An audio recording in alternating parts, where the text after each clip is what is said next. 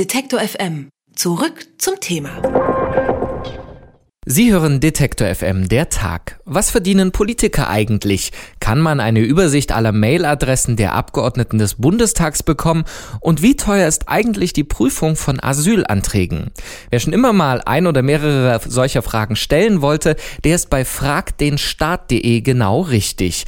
Das Portal wurde 2011 von der gemeinnützigen Open Knowledge Foundation gegründet und leitet die Fragen dann an die jeweiligen Institutionen weiter und die Antworten auch darauf. Nun wurden die Betreiber der Seite aber abgemahnt, und zwar wegen der Verletzung des Urheberrechts. Demnach sei es nämlich verboten, die exakten Antworten abzudrucken. Was das für fragdenstaat.de bedeutet, darüber spreche ich mit dem Juristen Ansgar Koreng. Er vertritt die Betreiber der Seite und ich sage schönen guten Tag, Herr Koreng. Guten Tag.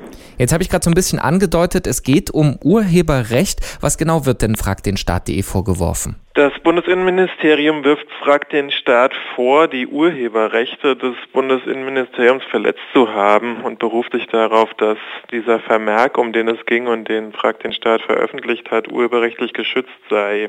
Nun ist ja eigentlich das Urheberrecht äh, vor allem auf den kreativen Bereich anwendbar und auf künstlerische Inhalte. Gilt denn das wirklich einfach so auch äh, für das, was ein Ministerium veröffentlicht? Ja, das kann man so pauschal nicht sagen. Ich würde das hier in dem konkreten Fall verneinen, weil der Vermerk doch ziemlich kurz ist und sich außerdem im Wesentlichen darin erschöpft, ein Bundesverfassungsgerichtsurteil zu zitieren. Aber man kann schon annehmen, dass auch Schriftstücke, die ein Ministerium erstellt, durchaus urheberrechtlich geschützt sein können. Das hängt dann vor allem davon ab, wie viel eigene Kreativität der jeweilige Beamte in dieses Schriftstück hineingelegt hat. Lag jetzt in diesem besonderen Fall eine hohe Brisanz vor, dass das Ministerium da eingeschritten ist, oder haben die sich einfach nur grundsätzlich mal gewehrt?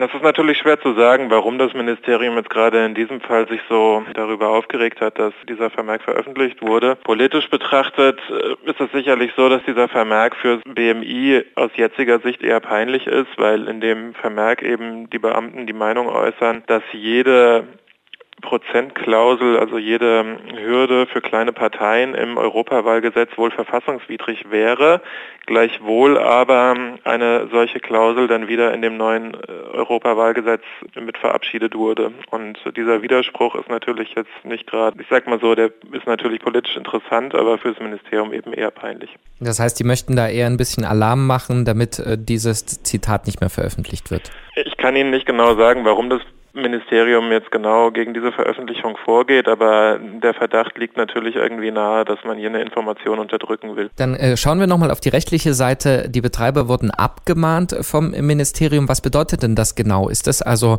müssen Sie jetzt schon Strafe zahlen? Eine Abmahnung ist eigentlich nur ein Brief, in dem steht, dass man ein bestimmtes Verhalten unterlassen soll. Also in diesem Fall war es so, dass äh, in der Abmahnung stand, man soll eben diesen Vermerk nicht mehr veröffentlichen und den aus dem Internet löschen und sich außerdem verpflichten, den auch künftig nicht nicht nochmal ähm, im Internet zu veröffentlichen.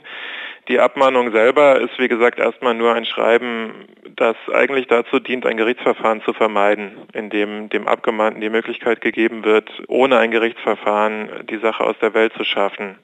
Das heißt, die Abmahnung selber ist jetzt erstmal insofern folgenlos.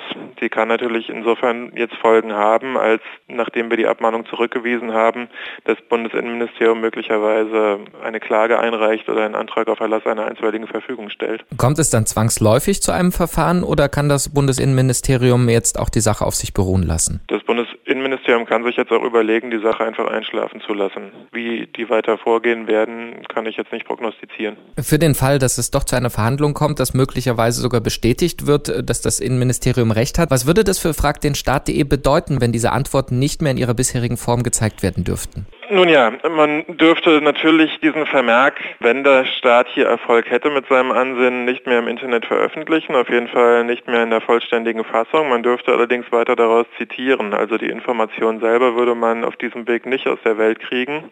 Man würde halt nur das Dokument nicht mehr online äh, verfügbar haben. Insofern hielte sich jetzt auch der Gewinn für das Bundesinnenministerium eher in Grenzen.